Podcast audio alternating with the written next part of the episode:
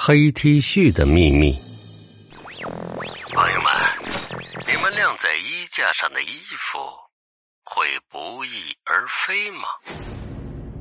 电台里传来老猫的声音。大力最喜欢恐怖故事开始了。那你们知道衣服为什么会不见吗？那些被晾在外边的衣服啊，哼，每件上。都有可能藏着一个冤魂。我们今天就来讲一个冤魂的故事。大力一边听着，一边搓着手臂，心想着：听了这个故事，他还要不要把洗好的衣服晾出去？不过好在现在天冷了，就算不晾出去，放在屋子里也是不错的选择。天气越来越冷，大家都换上毛衫或者套上外套，而大力的朋友阿文却是个例外。气温已经降到零下几度，他还穿着他那件长袖的黑 T 恤。一到室外，他抱着膀子，哆哆嗦嗦发抖，看起来很冷的样子。要是有人提醒他多加件衣服，他就不高兴的说：“人家多管闲事儿。”搞得除了大力，再无人理他。大力发现阿文这件黑 T 恤穿了好久了，从没见他脱下来清洗过。也许这件黑 T 恤对他很重要，有超于生命的意义吧。直到遇到那件事儿，他才知道真相的恐。晚上十点多，宿舍楼已经熄灯了。大力才从图书馆出来，路过一栋宿舍楼时，他看见二楼的阳台上有人在收衣服。那人拿着晾衣杆去摘晾衣架上的衣服，谁成想那衣架居然纹丝不动。感觉他又用力试了试，还是摘不动。这时候，起了一阵大风。那件衣服被风一吹，飘出了阳台，正好落在大力的脚下。阳台那人就说：“呀，那位同学，帮我捡下衣服，别被风刮走了，我马上下来拿。”大力点了点头，便弯着腰去捡衣服。他抓起衣服袖子往上一提，那衣服却仿佛被粘在了地上，差点带着他摔了一跤。大力一愣。使着劲儿抓起了衣服，风似乎变小了。不对，大力听到风还在呼呼的刮着。他抬眼看了看周围的树枝，还在风中摇曳，只是他背后一点风都感觉不到了。一定是有什么在背后挡住了风。大力回头看了看，什么也看不见。他又看了看手中的衣服，脸上多了些惶恐的神色。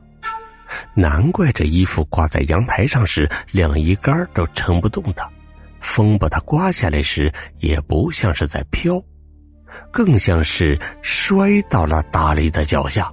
如果是一个人穿着这件衣服，那么这些反常现象就好解释了。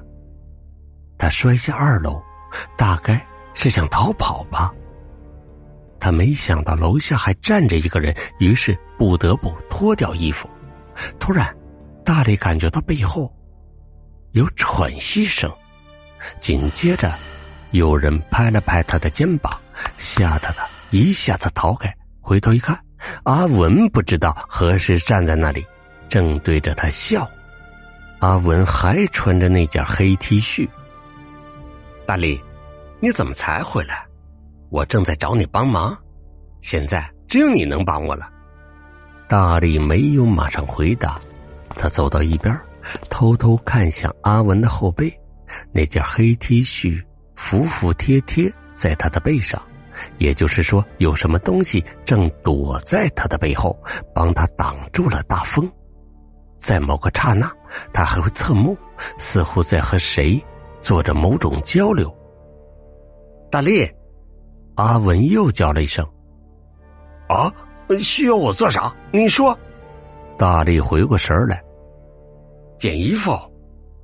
阿文很模糊的答道。大力似乎明白了什么，强作镇定的道：“再说吧。”阿文点了点头，然后转身离开了。风还在猛烈的吹着，阿文的黑 T 恤却纹丝不动。这时候，大力发现，不单单是阿文的背后，他的四周也是静悄悄的，前后左右仿佛围起了栅栏，挡住了风。阿文是什么时候开始穿那件黑 T 恤的呢？是七月十四，大力记得很清楚。那一天正好是阿文的生日。那天下午，阿文兴致勃勃拿来一张照片给他看。单从照片上来说，没有任何稀奇。蹊跷的是，阿文说的话：“大力，看看我的合影照，是不是很帅？”阿文把语气重点放在了“合影”二字上，可是那张照片上只有阿文一个人，他的身边飘着一件黑 T 恤，没错，就是他现在穿的这件。那时，大力以为是谁家衣服被风吹了下来，误闯进镜头，现在才明白，那的确是一张合影，只是和阿文站在一起的是谁，他看不见罢了。那天晚上，阿文穿上了黑 T 恤，再也没有换过。有一天，大力看见阿文把清洁精滴在胸口衣服上，然后用刷子使劲的刷着。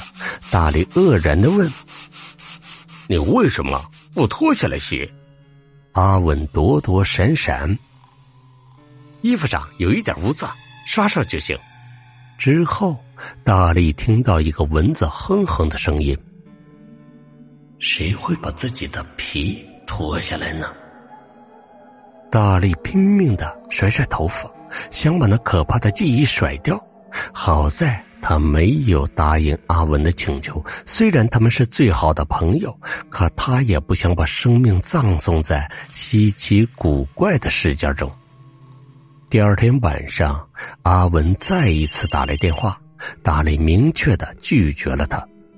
阿文很失望，他绝望的喃喃道：“没有人帮我，总有一天，我也会被大风吹走的。”